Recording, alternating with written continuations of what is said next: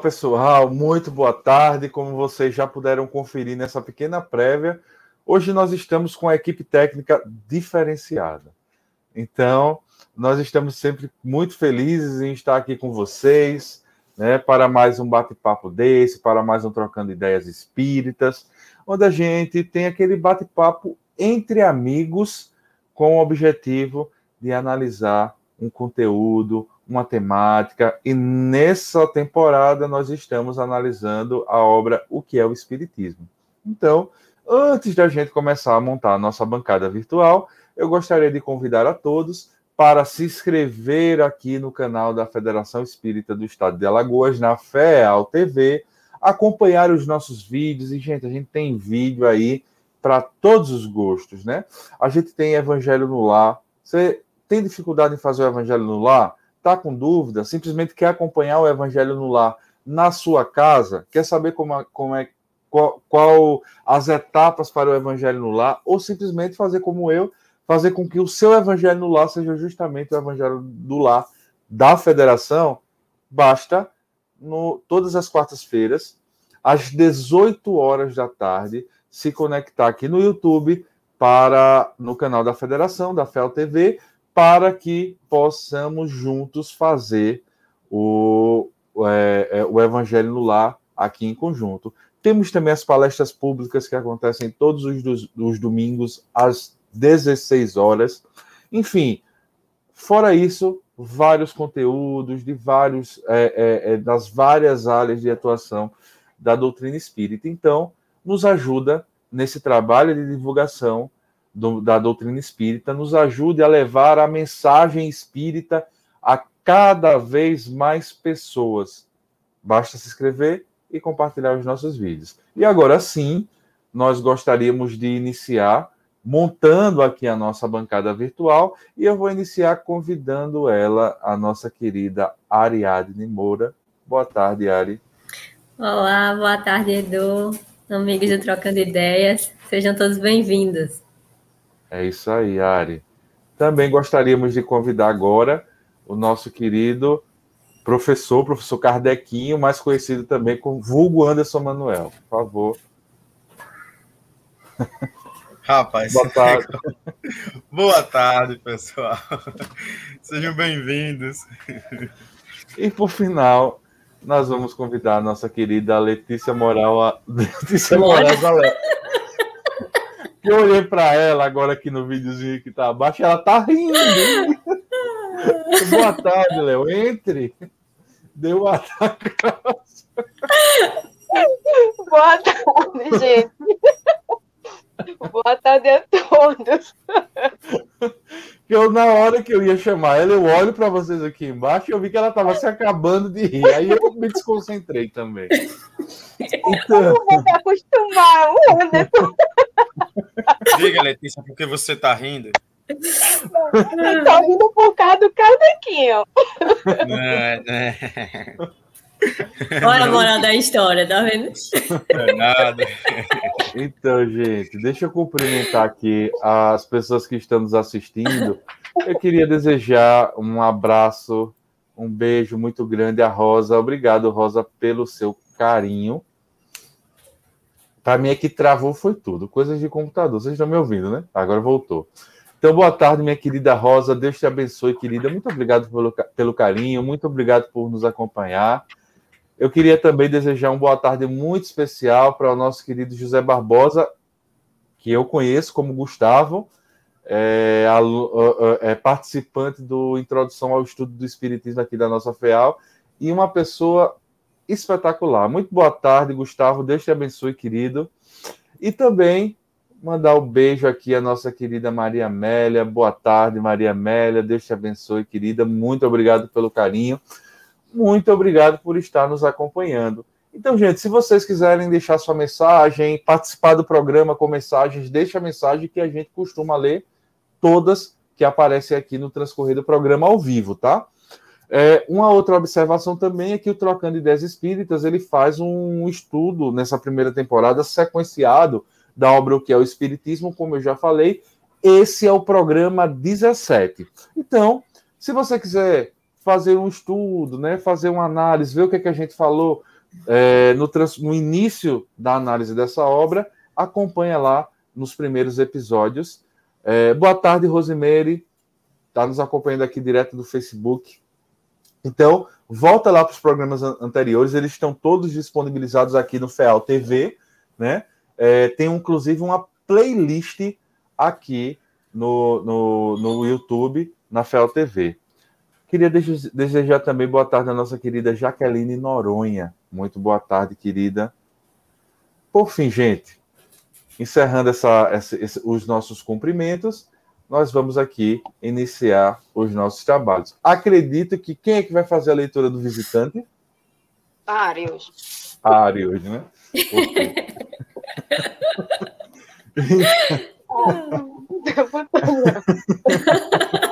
que, Ariado? Peraí, deixa eu explicar. Deixa eu explicar. Porque pode ser que tenha gente que está nos acompanhando até, até agora e a gente fica rindo aqui com a cara de besta e a pessoa não está entendendo. É verdade. Então, deixa eu explicar, deixa eu explicar, né? Quando a gente começou a fazer a leitura desse programa, a gente começou a perceber que o Anderson ele tinha uma tendência muito grande a sempre fazer a leitura da, da, da parte que Kardec responde, né? das respostas de tá Kardec.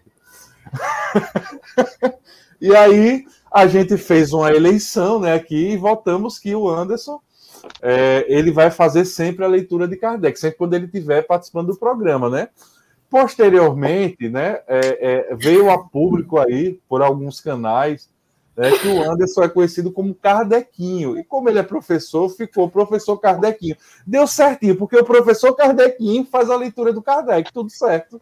Agora, Aí vem a público, deixa que foram os três, né? Mas assim, a gente ficou sabendo aí que o povo conhece, mentira, os três. Os três definiram. Amigo, amigo. O que eles falam são os três. Os três definiram. Então, gente, esse é, o, esse, é o troca, esse é o espírito do Trocando Ideias Espíritas, tá? É justamente fazer assim, um bate-papo alegre, falar de doutrina espírita com alegria, de maneira descontraída, né? Tentando quebrar um pouco daquela imagem de sisudez da doutrina espírita. É, a, nossa, a nossa Rosemary diz, uh, eu vou botar aqui a mensagem dela para vocês lerem, saudade de vocês, saudade também, querida. Logo, logo a gente vai estar se vendo, né? se Deus permitir aí as atividades presenciais. E agora sim, feita essas explicações, né, básicas para a pessoa que desembarcou agora no Trocando Ideias e não sabe, agora sim a gente vai para a nossa análise da obra, o que é o Espiritismo. Né? E dessa feita, Kardec ele vai tratar com o cético justamente sobre o maravilhoso e o sobrenatural. E o visitante, que hoje vai ser lido pela nossa queridíssima Ariadne, faz a pergunta. A área é com você. O Espiritismo tende, evidentemente, a fazer reviver as crenças fundadas no maravilhoso e no sobrenatural. Ora, no século positivo em que vivemos, isto me parece difícil, porque é exigir que se acredite nas superstições e nos erros populares já condenados pela razão. É, é, isso é uma, essa, essa questão é uma questão interessante, né? E é sempre ver como. É, eu acho que até por isso Kardec ele vai trazer à baila esses questionamentos, né? Porque a gente começa, a gente ouve falar muito sobre isso. A doutrina espírita como um todo, ela é muito confundida de fato ainda com o maravilhoso, o sobrenatural, e assim, eu vou falar da minha experiência pessoal com a doutrina espírita, tá?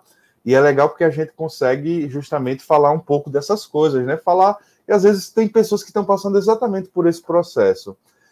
Quando, antes de me tornar espírita, eu já, eu já disse aqui, eu gosto muito de filme de terror e, e tal. E tá, assim, o filme de terror é carregado sobre esse negócio de mistério, né? Do sobrenatural e é uma coisa que você não conhece, não sabe exatamente o que, é que acontece, né? É algo que você é, é um enigma. E o que é que acontece? Eu, antes de conhecer a doutrina espírita, achava que isso era o espiritismo. Uma coisa toda enigmática, que você não compreendia muito bem, e é, era, de certa forma, assustador, porque o desconhecido ele é assustador. E quando eu conheci a doutrina espírita, uma doutrina lógica que bota todos os seus pressupostos de maneira muito clara ao acesso de todas as pessoas, meio que houve uma quebra do sobrenatural, do místico, né? O espiritismo ele faz justamente isso, ele faz essa quebra, né? Quando quando a gente começa a conhecer o que era oculto, vem à luz. O que era misterioso passa a ser conhecido. E como tudo que é conhecido, ele acaba, é, é, a gente acaba por entendê-lo e perdendo os temores iniciais daquilo que não se conhece. E é, é, é por isso que eu acho, acho, bem interessante essa, a Kardec ter trazido essa temática nesse ponto do livro, porque é uma coisa que, para quem não conhece doutrina espírita, a, até, a, a, até hoje entende espiritismo como sendo algo místico, né? Como se fosse algo é, que é, é, alguém que vai trazer lá as informações e vai dizer como coisa, as coisas são ao sabor do imediatismo, quando na verdade a doutrina espírita já é posta e as obras espíritas estão aí ao conhecimento de todos. Alguém quer fazer algum comentário ou a gente pode ir logo para a resposta do, do Kardec? Vamos seguir, né? Então vamos lá.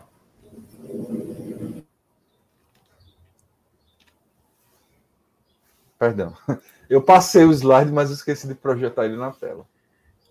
Uma ideia, a resposta de Kardec, né? Uma ideia só é supersticiosa quando falsa.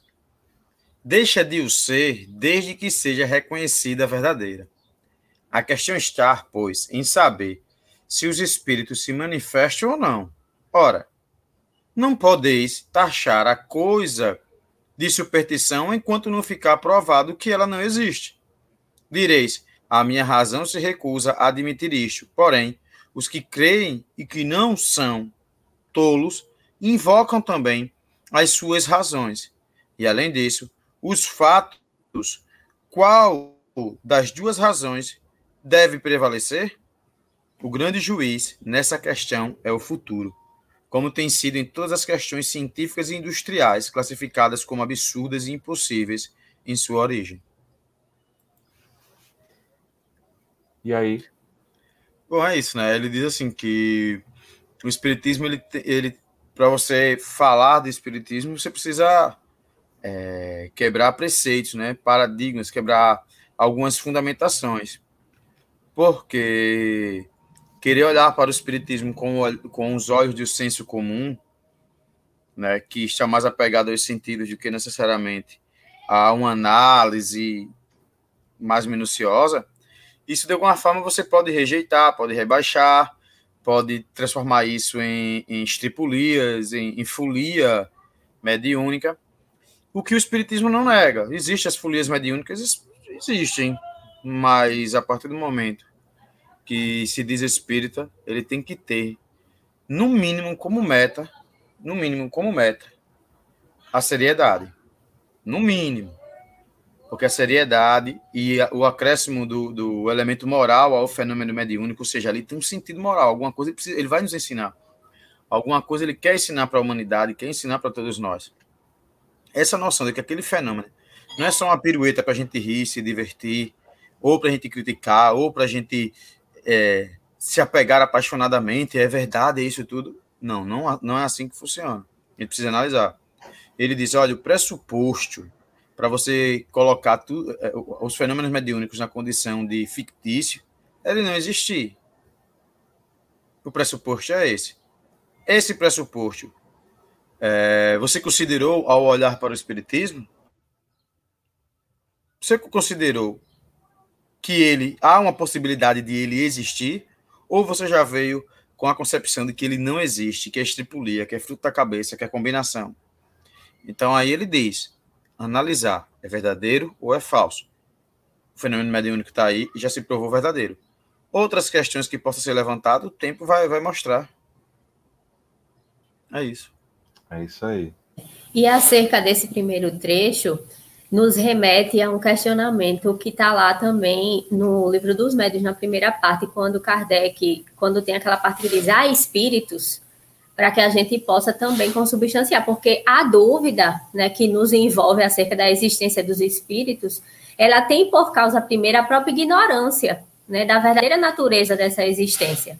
Então, é bem interessante o parágrafo que Kardec fala quando ele diz assim: qualquer que seja a ideia que se faça dos espíritos, essa crença está necessariamente fundada na existência de um princípio inteligente fora da matéria e é incompatível com a negação absoluta desse princípio. Tomamos, pois, nosso ponto de partida na existência, sobrevivência e individualidade da alma, da qual o espiritualismo é a demonstração teórica e dogmática, e o espiritismo a demonstração patente. Façamos por um instante a abstração das manifestações propriamente ditas e raciocinamos por indução, vamos ver quais as consequências que iremos chegar. Então, nesse trecho, deixa bem claro aí que os pressupostos são esses: existência, sobrevivência e individualidade da alma.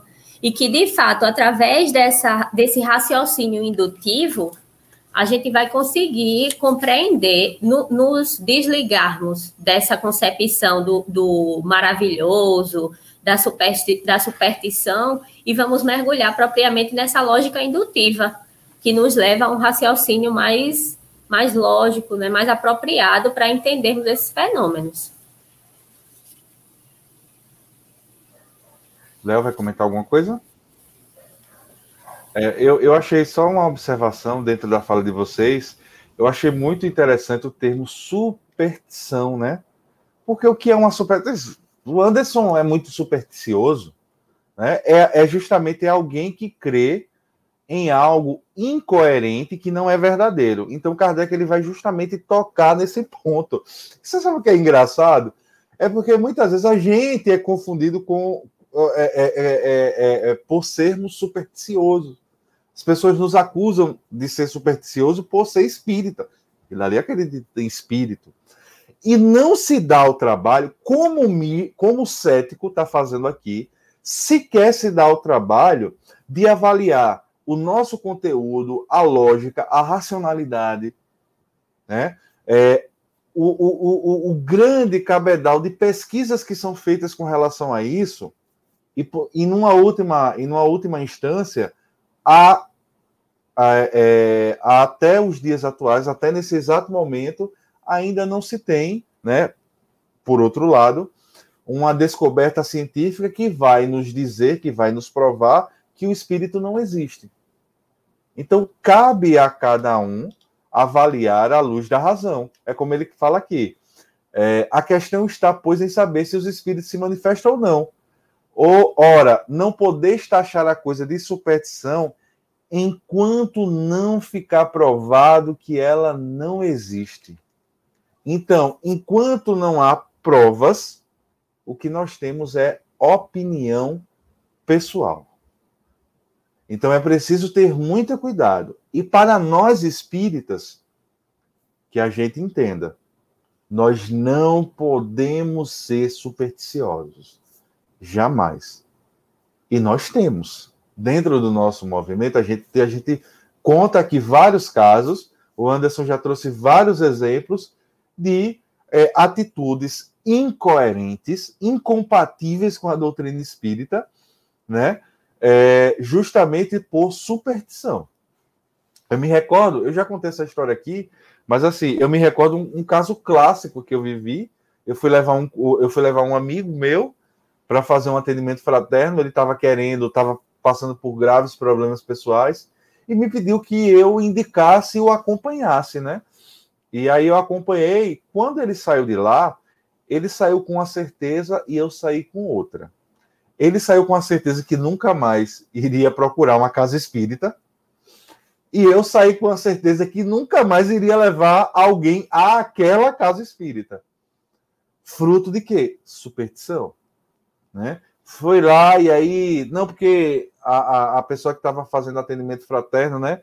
Se mediunizou, deu a, fez atendimento fraterno mediunizado. Ele, como não tinha nenhuma noção do que é a doutrina espírita, se assustou né?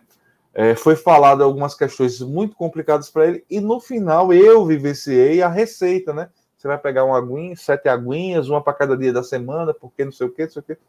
E eu fiquei assim, pura superstição.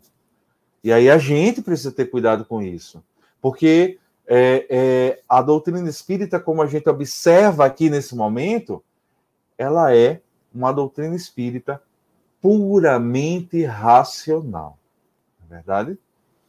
Então é isso, a gente tem que ter muito cuidado. Antes de, de, de passar para o próximo, para a próxima, para a continuação, na verdade, da resposta de Kardec, eu já estava sentindo falta dele. Eu queria desejar também um, um, um boa tarde, um abraço carinhoso para o nosso querido Fernando Caldas, né? Está sempre aqui com a gente também acompanhando. E é, também um abraço para a querida Edilene Ferreira. É isso aí. Vamos continuar.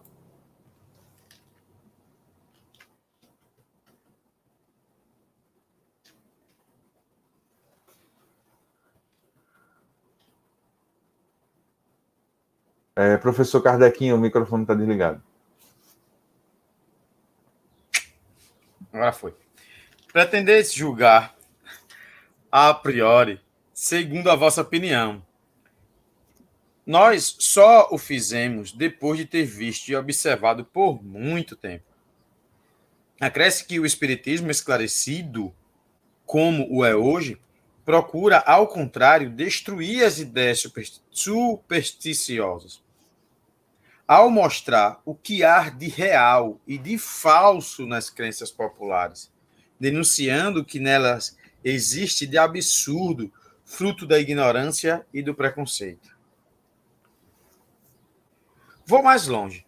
Ainda digo que é justamente o positivismo do século que nos leva a adotar o espiritismo e que este deve, em parte, ao positivismo, à rapidez da sua propagação. E não, como alguns pretendem, a uma, a um, uma recrudescência do amor ao maravilhoso e ao sobrenatural. O sobrenatural desaparece à luz do facho da ciência, da filosofia e da razão, como os deuses do paganismo desapareceram ante o brilho do cristianismo. Sobrenatural é tudo que está fora das leis da natureza. O positivismo nada admite que escape às suas a ação dessas leis. Mas, porventura, ele as conhece todas? Excelente questão, né? Isso. né? Ah, é, eu, eu me lembrei é, é, daquela, daquela frase que eu não vou me lembrar de quem é, mas é uma frase muito, muito conhecida. Se é, o Anderson souber, ele nos ajude aí. Existe mais coisas entre a terra e o céu do que supõe a nossa vã filosofia. Quem é que escreveu isso? É o Shakespeare. Shakespeare, exatamente. É isso aí. Então, assim. É. E esse, pará falar, esse parágrafo, ele caracteriza muito essa lógica indutiva. Porque é, que, o que seria né, essa lógica? Que é você chega, chega à generalização através das partes. É o tipo da lógica que é preciso que hajam observações repetidas de uma experiência ou de um acontecimento, que é como os cientistas fazem. Observação de muitos exemplos diferentes daquelas partes que compõem aquele exemplo, e aí eles vão tirando conclusões gerais. Por quê? Porque é assim que vai se proceder também Kardec com relação à doutrina espírita. Ela vai se confrontando com as demais ciências e fazendo o seu próprio contorno. Então, eu acho é um parágrafo que caracteriza muito essa ideia da, da indução. E, e, e só para só aclarar ainda mais, Ari, o que é o método indutivo, né? O método indutivo ele vai até na contramão de muitas da, da, das correntes científicas do, do, nosso tempo. Por quê? Como, como é que geralmente ocorre? Ocorre por suposição. Então, é, eu analiso uma determinada situação da natureza, observando um determinado ponto, eu estabeleço uma tese. E aí, em cima daquela minha tese, eu vou fazer todos os, os experimentos e vou concentrar todas as minhas forças para provar que a minha tese, em verdade, ela é um fato positivo. A doutrina espírita, ela caminha justamente ao inverso quando ela se estabelece pela indução. Porque antes da tese vieram os fatos. Isso caracteriza a indução. Os fatos surgiram. Não foi Kardec que tava, começou a observar aqueles fenômenos e elaborou uma tese. Ele primeiro comprovou os fatos. E é muito interessante essa fala dele quando ele diz: é, não pense que eu é, é, é é, é, que eu comecei agora a estudar isso daqui. Eu estudei muito, eu experimentei muito, eu avaliei muito, sabe? E é justamente isso. Ele primeiro garantiu que aqui aquele, aqueles fenômenos eram fatos, e a partir daquele fato, ele foi sim construir uma tese em cima dos fatos, e não o contrário. Vocês querem ver uma coisa, por exemplo, uma das últimas descobertas da nossa ciência, o bóson de Higgs, né? Foi uma tese, o cara de muitos anos atrás, o cara, o cara é, é, dedicou a vida inteira dele a tentar provar que aquela tese que ele imaginou era verdadeira. O espiritismo ele caminha justamente no caminho oposto disso. Então ele vai em cima dos fatos. Por isso ele é indutivo. Certo? Mais alguma coisa, gente? Léo, Léo tá calada hoje, tá nervosa. Ah, tá calada hoje. O Anderson tá de mau humor. Não sei se é, não sei se é porque é, é, a gente tá chamando ele de professor Kardequinho, mas tudo Pode falar, bem. Letícia. Pode falar, Letícia. Pode falar, Letícia. Não, gente, deixa eu concentrar aqui com outra coisa. Por que, que você precisa estar concentrado? Você está de frente com a câmera conversando com a gente. É por... Não, eu sei, é porque as pessoas me colocaram hoje na produção, aí é. eu fico preocupada aqui com a aparelhagem. Deixem ela, minha gente. Vamos falar. Obrigada, Ari. Obrigada, Ari. Oxi. A bichinha tá nervosa. Foi por isso que deu erro no começo. Vocês perceberam que eu apareci primeiro olhando para a tela, pensando. Fui eu. Foi ela. É, e, e, e, uma das coisas que também nessa resposta de Kardec é quando ele vai colocar que o espiritismo ele surge exatamente, justamente para quebrar as, as superstições, para quebrar aquela ideia, ideia do adivinho, do leitor de mãos. Ele vem justamente para lançar luz a uma série de coisas que até então estavam obscure... obscurecidas. Então, doutrina espírita, a doutrina espírita surge através de questionamentos do codificador, né? através de critérios. Anderson fala, fala disso muito bem, do método, mas através de critérios rígidos, de controles rígidos, Kardec vai trazer à luz da doutrina espírita, que vem quebrando uma série, uma série de superstições e vem explicando muitas vezes alguns comportamentos acerca da religiosidade, da ligação com Deus, e vem mostrando que é, o olhar de Deus sobre nós ele é muito mais intenso do que a gente poderia supor. Por que, que, por que, que isso me vem agora à mente? Porque até então o contato de Deus, a, a, a visão que as pessoas tinham do contato de Deus com a gente era algo meio que supersticioso. Não sei se vocês vão concordar comigo, sabe? Não, é porque, olha, Deus está cuidando de mim. Porque, e, e tá de fato, né? Não porque, e aí a gente vai se remeter lá ao, ao Antigo Testamento. O Deus que fala, uma voz que é ouvida numa sarça que está pegando fogo. Ou uma voz que é ouvida por trás de uma nuvem. Então, é algo meio misterioso. E quando a doutrina vem explicar os fenômenos de comunicação espiritual, ela vem lançar luz e aquilo que, pelo menos para mim, Eduardo, era meio que misterioso, passa a ser muito natural. Passa a ser uma coisa explicável à luz da racionalidade, à luz da razão. Então a doutrina espírita vem quebrar isso. Queria mandar um beijo aqui para nossa querida Denise Cavalcante. Muito, muito boa tarde, Denise. Beijo para você. Obrigado por nos prestigiar. E eu queria colocar aqui um comentário do Fernando Caldas.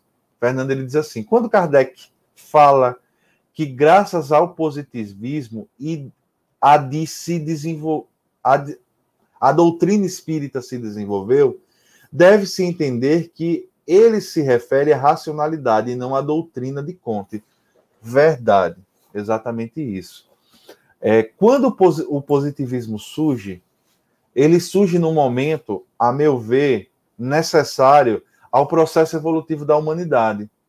Era preciso destravar, era preciso caminhar um pouco mais, né, para que a, maturidade intelectual, a maturidade racional dos homens se desenvolvesse.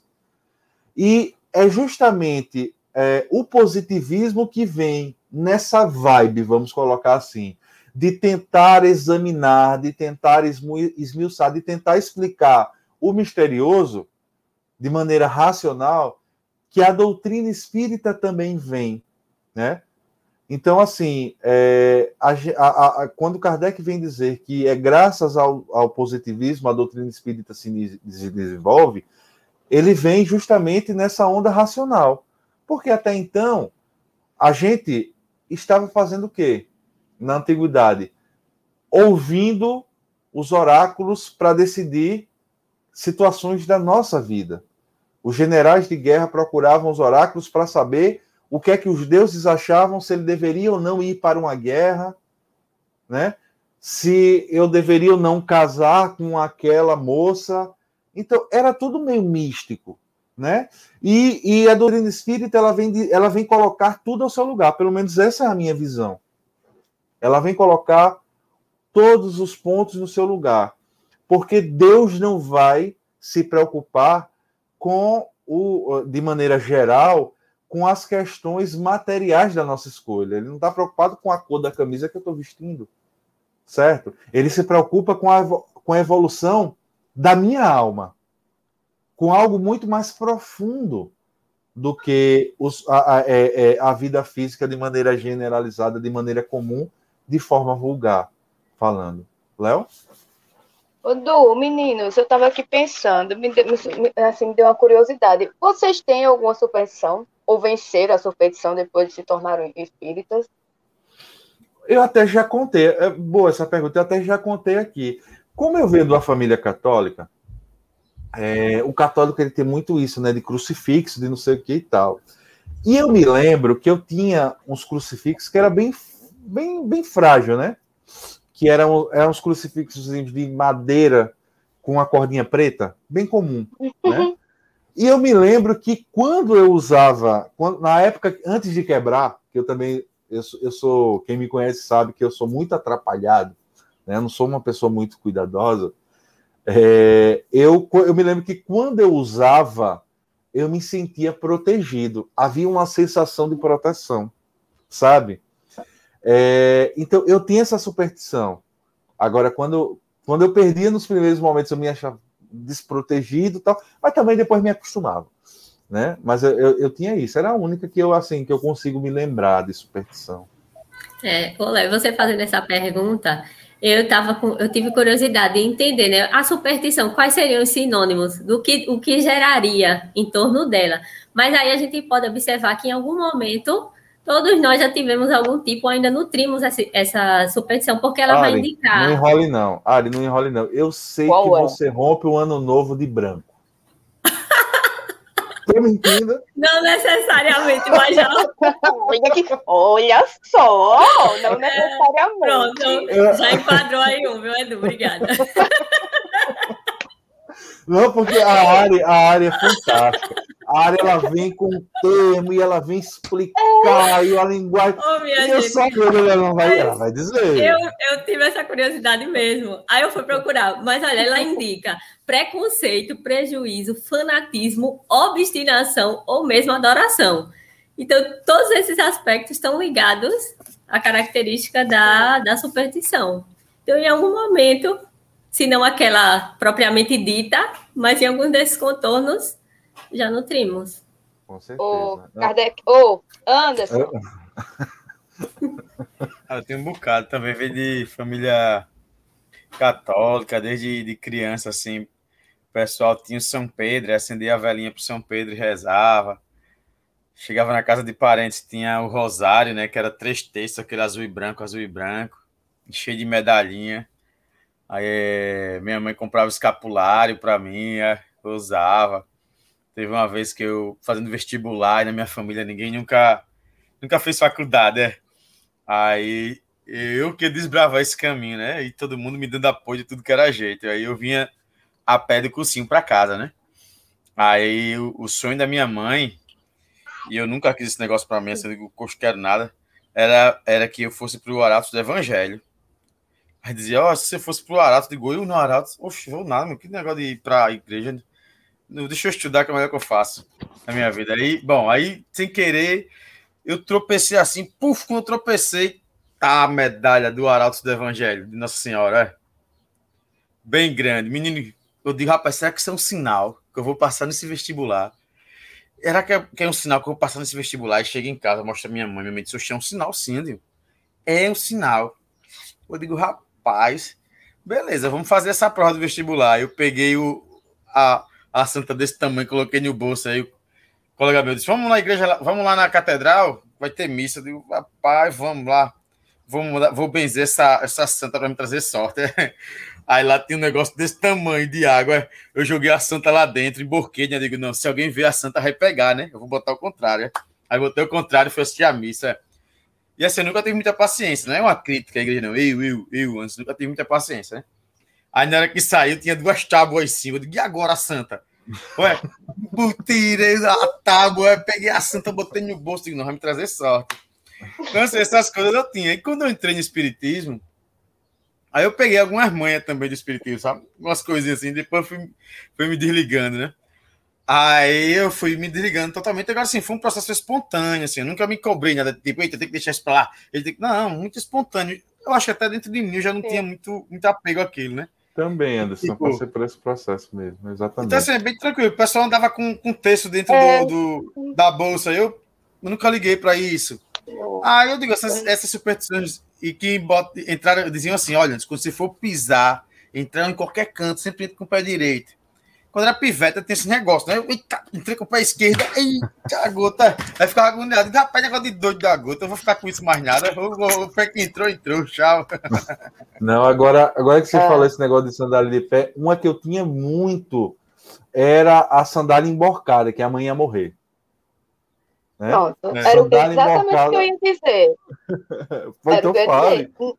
Não Essa é tive, é eu nunca tive nenhuma, nem de passar debaixo de escada, nem gato preto, nem até das próprias questões é, é, ligadas à, à, à, Igreja Católica, como passar por uma igreja, né? O ônibus passava por uma igreja, cada igreja que passava, aí os católicos se benziam. Né? Eu nunca tive isso, nunca tive problema. Agora me traumatizaram, porque eu sinceramente acreditei por muito tempo na minha vida que a minha mãe ia morrer se o chinelo ficasse emborcado. Não, traumatizaram, porque disseram isso criança e eu sou apaixonada pela minha mãe. Aí tem hora que eu digo, eu não vou, não vou, e vou deixar o chinelo lá. E deixava o chinelo lá. Aí ia me deitar, eu sentar. De repente eu digo, homem, de repente. Aí ia lá e virava. Esse eu tinha, hoje eu não tenho mais. E hoje o cão? Olha, o cão vai na sua casa, velho, quando tá desemborcado. E não, engraçado. Não, vi, não. Você não eu, Talvez não. O negócio de o cão visitar, ó, véio, se o cara chutar, se o cara chutar três vezes não sei o quê, véio, se o cara der cascudo no cachorro, véio. aí era assim. Aí Agora... o, cão, o cão vai na casa. E aqui Agora... em casa, a Maria tá crescendo. E assim, eu acho interessante que por a gente não ter essa, essa questão né, de satanás, de, de, de, de, de, de qualquer ser negativo aí que queiram chamar, aqui em casa a Maria não tem isso, pô assim, sabe? Quando a gente cresceu, ó, oh, Deus castiga, a gente não tem isso, né? É. E assim, a Maria cresce sem um pouco dessas superstições. Aí chega na casa da minha mãe, aí ela, toda largada, chega lá, joga a sandália. vai, vai, vai, vai, desemboca esse negócio, vai. Desemboca. Sabe, e, e, é interessante como isso, isso acaba fazendo parte da gente, né? Porque assim, é. até hoje, embora não acredite, mas inconscientemente, você olha assim no chão, tem uma sandália desembocada, emborcada, você corrige né? Virou ah, toque. Virou toque, né? Virou né? toque, Virou é. Toque. Não, toque. Agora sim, deixa eu passar. Deixa eu colocar as outras pessoas aqui na, na, na, na jogada, né? Que tem as entregas aqui, ó, por exemplo. Quando a Ariadne estava falando, o, o, Antônio colocou, o Antônio disse que ela já colocou o Santo Antônio de cabeça para baixo. Tem a Foi, coisa, Ariadne. Nossa, Foi não. Oh. É, isso é falso. O Enguiçoa. Ah, o Enguiçoa. Desenguice, menino. Desenguiçoa. Pessoal, quem não sabe, aqui no Nordeste, se a gente estiver sentado lá com a perna estirada, estiver deitado, se passar por cima, a gente diz aqui que a pessoa não cresce. Ah, Entendeu? passou a multidão pra mim. Aí, tipo, você passa por cima e tem que desenguiçar. Ou seja, a pessoa tem que passar de volta para a pessoa voltar a crescer. Então a, Letícia não desenguiçaram. Disse, ah, enguiçou, Letícia. É. Enguiçou, Letícia. Passaram por cima e deixaram a Letícia para lá. A torcida do Flamengo. A Zezé diz, eu também. E a Denise é. disse que também tem essa superstição da sandália. Isso é, isso é muito forte, né? Faz parte. Porque mexe com a mãe, agora, gente. Agora, gente, Ô, Léo, isso foi demais. Eu, eu ia falar sério, eu ia falar sério. Mas dei uma dúvida. Quando ela lhe colocou de castigo, então ela deu umas palmadas em você, você já foi lá e enguiçou a? Não, minha mãe nunca, minha mãe nunca, nunca me botou de castigo. A sua mãe é um amor. Teve... É um amor. É... Não, então oh. eu era uma criança maravilhosa aí. Agora sim. Conversa é essa. É, agora sim, vê que coisa interessante, gente é o que eu estava refletindo aqui, enquanto eu via as conversas e tal. É, de certa forma, eu vou, eu, vou, eu vou voltar, me remeter lá à minha superstição do, do, do crucifixo, tá? O que é que o crucifixo ele causava em mim, né? Ele me, me, faz, me trazia a lembrança e a memória de Deus, de Jesus. Então, era algo que tocava aqui que me fazia, né, entrar numa sintonia era uma muleta, mas era uma muleta que me fazia lembrar de Jesus. Isso é uma superstição boa, né? Mas se a gente parar para pensar, por exemplo, aquela superstição que diz: você passou por baixo, debaixo da escada, você vai ter azar. Você quebrou um vidro, vai ter azar. O relógio, aqui em casa acabei de lembrar de uma. O relógio, o relógio que anda atrasado vai levar atraso para aquela casa. O que é que isso acaba fazendo psicologicamente com a gente? Acaba fazendo com que a nossa a gente entre no nível vibratório por acreditar nisso, obviamente dependendo do nível né, de, de, de, crença da pessoa naquela situação, que pode gerar prejuízos ou benefícios, dependendo do caso. Obviamente que a gente sabe por superstição. Mas isso acaba acontecendo, né? Você entra naquela paranoia de que eu vou ter azar e porque não sei o quê, porque isso acontecer, porque isso acontecer, e você acaba entrando nesse clima e acaba entrando nesse tipo de vibração que não é uma vibração legal. Obviamente que a sua mãe não vai morrer, né? Porque a sandália está enguiçada. Agora você pode ficar, não, não se sentir legal por conta dessa situação. Foi essa reflexão que eu tive com relação a isso. Vamos voltar à leitura? Vamos lá. É, professor Kardequinho não é superstição, tá? eu já vi em casa espírita. Uma vez iam rifar um quadro.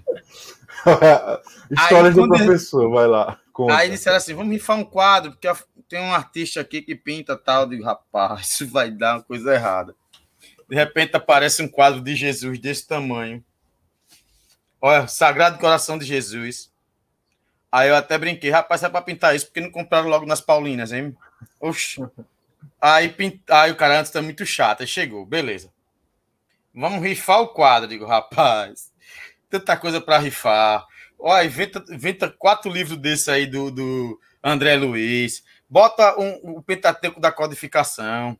Mas aí, aí antes é complicado. Bom, enfim, aí botaram o quadro lá para expor.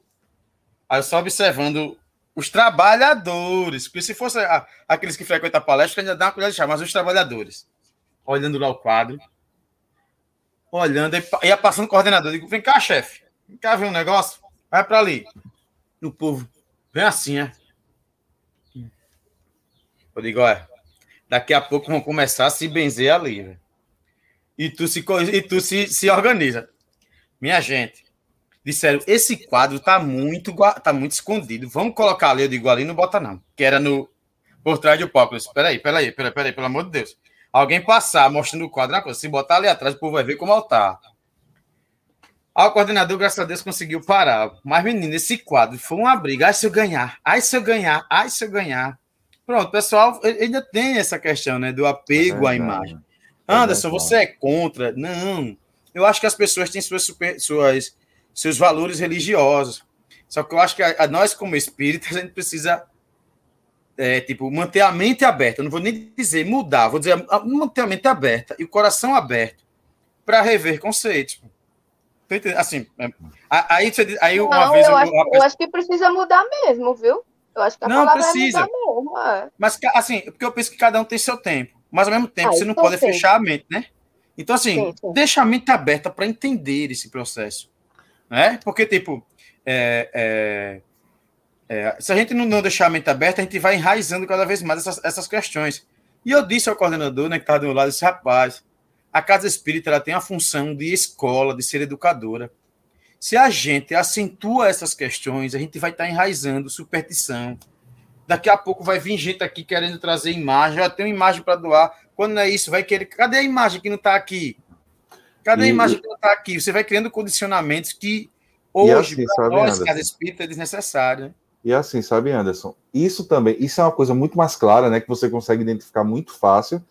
Mas a sua fala foi bem, o seu exemplo foi bem, bem, bem interessante mesmo, porque me remeteu também à questão do seguinte: a gente, se a gente não está de repente mais com o crucifixo, com a água benta, com o quadro, é, com o santo, né?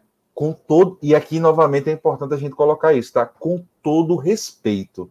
A gente está nesse momento se direcionando aos espíritas, de fato, né? né? Uhum. Que já que, que buscam outras formas de conexão, né? Que buscam se conectar com Deus de outras maneiras. Mas assim, a gente também precisa ter cuidado, e eu sei que você vai concordar comigo, porque muitas vezes a gente tem a tendência de substituir, né? Essas questões da vida católica, da, da expressão de religiosidade é, dos evangélicos, pelas próprias do movimento espírita, tá? Então vou aqui citar algumas, né? Quantas vezes você não, não, não, não, não vê as pessoas tratando Bezerra de Menezes como se fosse aquele, o santinho católico? É verdade, gente. A gente já viu. Quantas vezes a gente não vê o passe né, sendo substituído lá pela bênção que o povo recebe. Isso é um fato, gente, isso acontece. Então, assim, a gente é, é, é, o que a gente falou no princípio. Gente, espírita não pode ser supersticioso. É preciso entender que a fé, o credo espírita é um credo racional, né, buscando sempre a luz da razão. Então, assim, a gente não pode também substituir, exportar de alguma forma levar o Evangelho segundo o Espiritismo como se fosse o livro sagrado que as pessoas enxergam naquelas Bíblias que tinha lá antigamente. Que eu já cheguei, né, eu já presenciei o Evangelho segundo o Espiritismo sendo tratado como se fosse aquela Bíblia sagrada. Quando na verdade a gente vem, é, Kardec ele vem para fazer essa ruptura.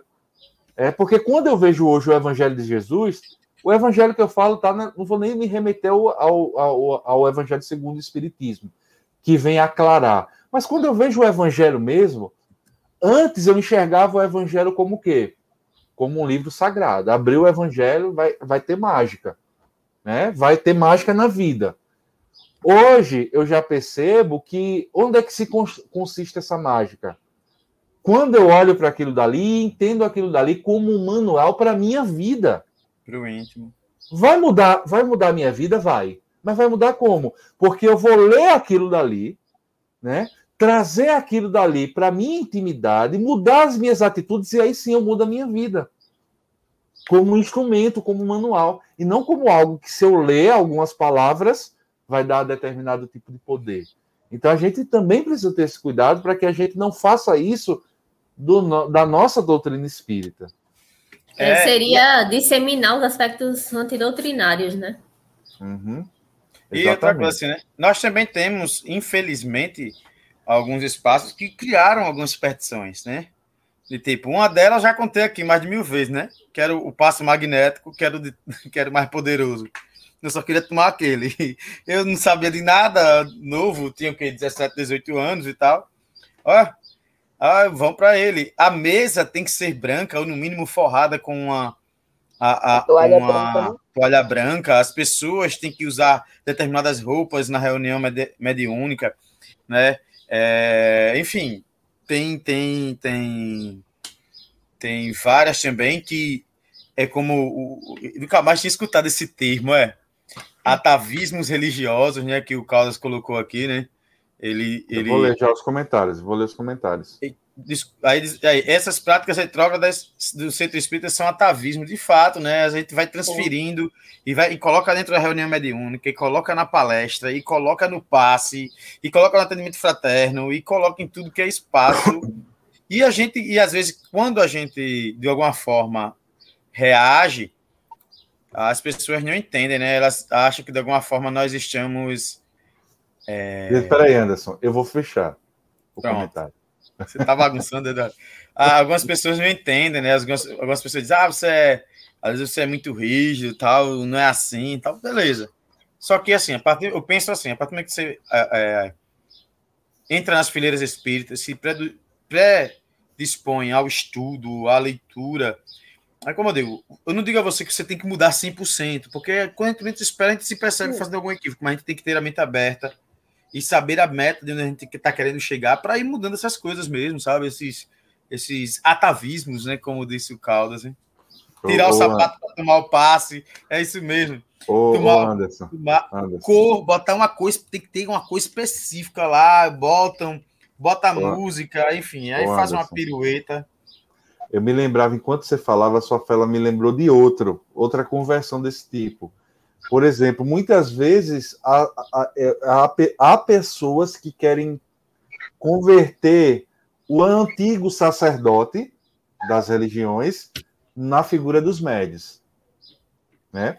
Eu conheço um caso, gente, que eu vivenciei, na verdade, esse caso, que tinha nessa, na casa o médio que era um médio é, vou usar o termo mesmo intencional. Era o médio que era a mediunidade sobrenatural. Tá? Que era um médio porque tinha uma mediunidade. Você, eu não participava de reunião mediúnica, mas ouvia dizer, uma determinada casa que eu frequentei, né? Porque fulano é um médio, porque fulano é um médio. E aí eu fui, eu fui participar do trabalho de passe com o fulano que era médio. Uma das coisas começaram a me chamar a atenção. Por exemplo, tinha uma, uma, trabalhadora que era mais humilde e tal, que tinha uma certa dificuldade de transporte, que ia com uma, um sacrifício. E pessoas que passavam muito perto da, da, da residência dela, mas negavam, não, ou não ofereciam, negavam não, não ofereciam carona. Agora, para o médio, não faltava gente para dar carona. Às vezes o cara morava no, no, extremo sul, o médio no extremo norte, e pegava o carro e ia levar porque queria estar perto, porque queria ouvir. E geralmente a, a, a, essas pessoas acabam, se não for um médium preparado, né, estudado, acabam alimentando essas questões. Aí beleza, aí eu já comecei a perceber isso já com uma certa tristeza, né? Mas muito verde também na doutrina. De repente eu fui aplicar passo do lado médio. Mas eu não vi o médio soprando, fazendo barulho e não sei o quê. E tudo do contrário que a gente a, a gente é, é, do que a gente vê, né? E eu, muito inexperiente na época, procurei o coordenador do trabalho e disse: Olha, eu vi lá o, o, o nosso irmão estava fazendo barulho, estava soprando, estava não sei o que, não sei o que, estava do meu lado. Você não acredita que eu saí por mentiroso? Porque todo mundo disse: Não, eu não vi isso, não, isso não aconteceu, não. Eu disse: Tá bom, desse dia para cá eu nunca mais falei nada. Mas há essa mudança também, sabe? Às vezes o sacerdote lá, né? seja o, o pastor, com todo respeito, seja independente de quem seja, a gente não tem isso aqui na doutrina espírita, né? E muitas vezes, Emmanuel vai dizer, a Letícia pode falar disso melhor do que eu, que na verdade é o, o médio é alguém que falhou miseravelmente. Não é verdade? Léo, quer comentar alguma coisa sobre isso? É, pois é, eu estava aqui, você, você falando, eu estava aqui pensando, né? Tem, tem muito a ver também com a assim, com a humanidade. Primeiro que a humanidade quer ser amiga de pessoas influentes. Nós queremos ser amigos de pessoas influentes. Poxa, se o médio é bom, ele deve ser amigo de quem? Só o espírito massa, oh. né? Então, eu sou, é, eu sou amiga do médium que é, né, que é amigo do espírito. Então, tem, tem essa questão. E tem uma questão também que eu, eu sempre penso, é que as pessoas não sabem agradecer. Às vezes a gente busca o atendimento fraterno e o, e o atendente é médio, ostensivo, e nem, nem, nem atende é, é, mediunizado, que nem deveria, mas que não atende, mas a pessoa sabe que ele é médio, e aí acaba ajudando em todo o processo de recuperação, de, sabe, de, de, indicando as palestras, tudo direitinho. E a, e a, forma de agradecimento, ao invés de ser uma prece por aquele que foi instrumento, né, para lhe auxiliar, não. Começa a ser seguidor, começa a, se, a trazer ele como se ele fosse a figura mais importante. Não, eu só quero ele. Faltou atendente, não, tem que ser ele. E, e, e faz isso mesmo, Du. Procura todas as maneiras para poder. É, vamos dizer assim, alisar o ego do, do, do médium, né? Com simples carona, né? Eu faço questão, deve devia ter briga para quem levava o médium, porque no caminho de casa, do centro até em casa, era um atendimento. Não, vamos é. com ele, porque de repente alguém sopra alguma coisa e me diz. Né? É. Então, é, é, é, é uma questão muito do ser humano ainda, né? Não sabe agradecer, não sabe agradecer, quer, quer, quer ter influência, quer, quer receber ajuda de qualquer, a qualquer custo, e assim nem sabe que se colocando dessa forma está querendo privilégios, né? Porque eu, eu, eu, tenho que ter o privilégio só porque eu sou amiga do médio e outra pessoa que não é amiga não tem é, é o mesmo privilégio que eu. Então, é toda uma falta de, de entendimento mesmo, de entendimento é, da, da, da, própria doutrina, né? Do que é a doutrina espírita nas nossas vidas. A gente não, a doutrina não está aqui para nos servir, os médios não estão aqui para nos servir.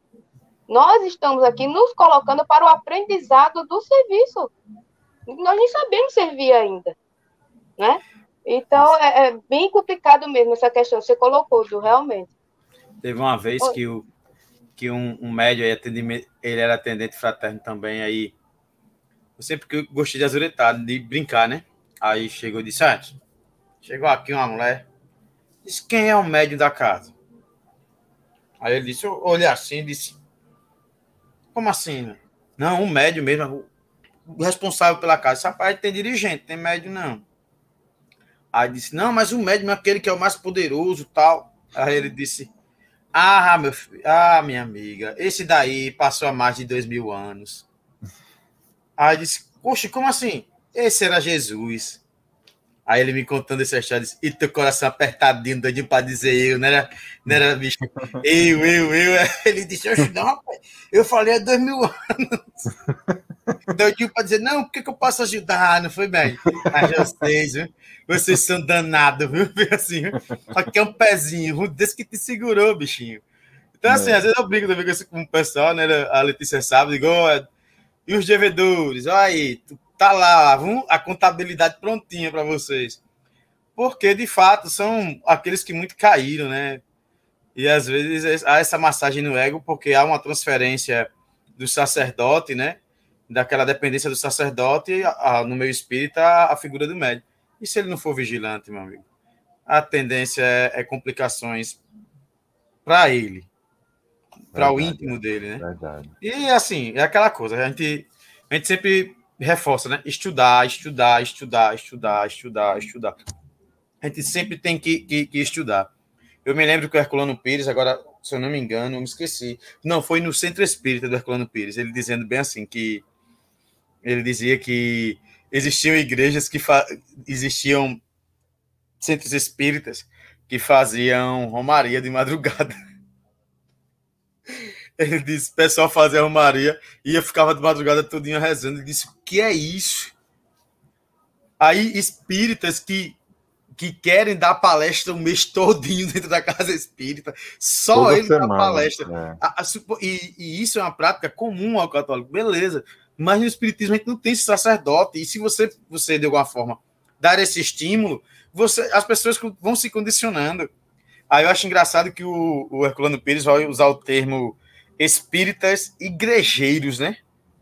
É, isso também, né? Aí diz espíritas igrejeiros, são aqueles espíritas que ainda tem muito forte esse atavismo católico, ou seja, você precisa ter imagem dentro do centro espírita, se você não tem imagem, Nem de Kardec, nem de Kardec, filho de Deus. nem de Kardec, nem de Kardec, que não deve mesmo. Oh, oh, oh, Aí teve um centro, só para fechar, teve um centro espírita que eu cheguei, né? Aí tem um monte de imagem.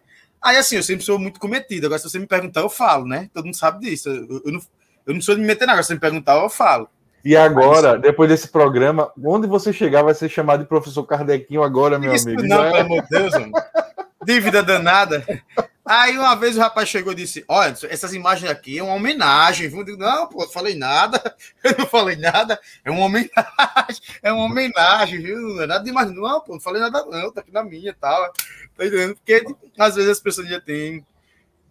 É, esses espíritas igrejeiros se multiplicam ainda, né? Mas a gente precisa rever conceitos, precisa rever valores. Uma das coisas que eu mais tenho gostado aqui desse nosso Passar fogo.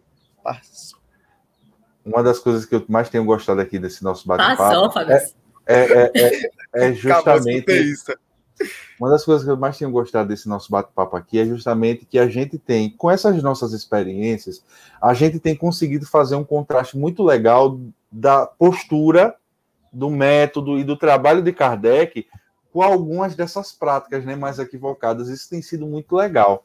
Mas eu vou aproveitar agora para a gente encerrar o nosso programa, mas antes disso a gente vai ler aqui os comentários né, é, da, do pessoal. O Gustavo, né, nosso Zé Barbosa, ele diz ajoelhei. Quando, ele, quando você estava citando lá o exemplo da, da imagem, ele, é, é, o, que ele, o que ele complementou foi: daqui a pouco as pessoas estão lá se ajoelhando, né?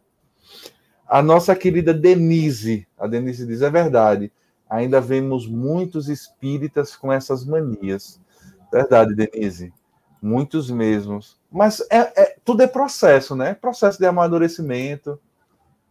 Caldas diz: essas práticas retrógradas no centro espírita são atavismo. Ah, foi o que o Anderson já. Anderson, né? Professor Kardequinho, antecipado, né? Você botou isso daí, rapaz. Foi quem ficou brigando, botando você tirando. Foi, foi isso. É, o, o, o Gustavo dá outro exemplo né, da questão dos rituais. De fato, é, é uma coisa interessante para se analisar. O espiritismo ele não carrega consigo nenhum tipo de ritual. Ah, o Caldas diz: há até quem chame o livro dos espíritas. É, eu nunca, eu confesso que eu, eu nunca vi essa, essa expressão, não. Mas não me é surpresa. Né? Não me é surpresa. o exemplo, né? Que o Anderson, ele, o Anderson, eu já percebi, ele fica só lendo os exemplos do Fernando, né? E, e aí fica se é, apossando. É eu pensei que esse exemplo era dele quando ele falou. Não, o do, do o, é porque na realidade o Caldas eu acho massa porque ele, eu lidei com muitas pessoas que já está há muito tempo numa doutrina e quando ele traz um, um, uns termos que eu vou me lembrando dele, de quem era mesmo fulano dizia isso, é tem mais um aí que ele vai colocar, esse daí. É. Bota aí o, o, próximo, né? Eu, eu digo, era mesmo, não, o fulano é... fazia isso. Ele anda chamando o povo trocando até pelo seu nome, viu, Anderson? Hã? Ele anda chamando o povo trocando pelo seu nome. É, os papapassos, é verdade. Tem muito papapassos, disso, né? passófagos, né? Eu me, lembro, eu me lembro que eu comecei a fazer um trabalho de explanação do evangelho, que é justamente com essas pessoas, né? De passe, que, que, que vão lá. E eu me lembro que eu comecei a fazer esse trabalho, gente, eu fiz durante alguns anos. Lá pela metade, sempre eu encontrava com a mesma senhora. E, tipo, eu fazia uma explanação do evangelho a cada três meses. E sempre essa senhora estava lá, tomando passe. E aí eu comecei intimamente, eu comecei a pensar, eu digo, esse tratamento não acaba não, é? Que tratamento danado, mais de ano, a mulher aqui fazendo tratamento, tomando passe, e eu vendo explanação do evangelho, aí um dia, né, tá, passou tanto tempo que a gente já estava virando amigo, tipo, a gente já se conhecia durante muitos anos, né, eu indo lá fazer esporadicamente a explanação do evangelho e ela lá fazendo o tratamento. Eu disse para ela, se você está em tratamento esses anos todos, ela disse, não, é porque eu comecei a, vir aqui, gosto de tomar passe e eu, e eu tô aqui até então. Eu disse, oxe, vamos estudar comigo? A gente tem um grupo de estudar um dia antes aqui. Vamos, vamos, vamos. Não, eu não estou preparada, não. Mas essa mulher deu uma carreira que ela nem sorria, nem me cumprimentava mais. Ela ficou tão. tão... e eu, da melhor das intenções, ela se magoou comigo. E eu juro para vocês, vocês sabem, eu não sou uma pessoa muito ignorante assim no, no movimento. Eu chamei de boa, vamos estudar, tem um estudo massa para quem está começando, é muito bom, a gente bate papo, você vai adorar. Ela ficou intrigada, ela se intrigou de mim. Se intrigou de mim. É um exemplo, né? Ignorante no movimento, meu. É não, Du, você não é não. Eu acho que não, né? Eu não sei. Agora, esses passo também podem ser identificados como aqueles que chegam no final da palestra. Eles só Isso, vão é, exclusivamente é, para tomar. É verdade. Eles Pronto. já chegam que hora? Ixi, ainda falta 15 minutos é. para terminar a palestra. E fica, né, lá no agonia. Você nota que ele não está nem prestando atenção na palestra. É. Pega o celular e, mas é só o passe. Infelizmente, né? Pois é. Mas... Denise, muito obrigado, querida, por ter prestigiado a gente hoje. É, vamos, temos um programa, né, gente? Já, já passando aí cinco minutinhos. E novamente a gente. No, no próxima semana a gente continua a resposta do, do de, de, Kardec, a leitura de Kardec, né? Mas assim, a gente sempre fica muito feliz em trazer o programa em gravado. De vez em quando eu tenho as pessoas, pessoas estão vindo conversar comigo, olha, eu tô assistindo o programa, só que eu comecei do 1, viu? Daqui que eu chegue no 17 vai demorar. Então, assim, acompanhe aí a nossa programação, né? É, se você não sabe, é, o Trocando Ideias Espíritas, ele, ele também está nas principais plataformas de podcast em formato de áudio. E, às vezes a pessoa quer ouvir o programa enquanto está fazendo outra coisa, enquanto está fazendo outra atividade, o áudio, o dispositivo de áudio é mais fácil. Então, se você tem, tem costume né, de ouvir podcasts, vai lá nas plataformas como Spotify, Google Podcast, tem várias delas lá disponíveis e escuta o nosso programa. Continua nos acompanhando aqui. Amanhã a gente tem palestra aqui é, na, no, no canal da FEAL TV e nos vemos até breve. Gente, foi um prazer gravar com vocês. A gente está muito feliz. Hoje eu nem ia participar. Estou feliz pra caramba que participei. Beijo para vocês. Léo, lembrando que você é a pessoa. Tá lembrando? tchau, tchau, tchau, tchau. Deus abençoe.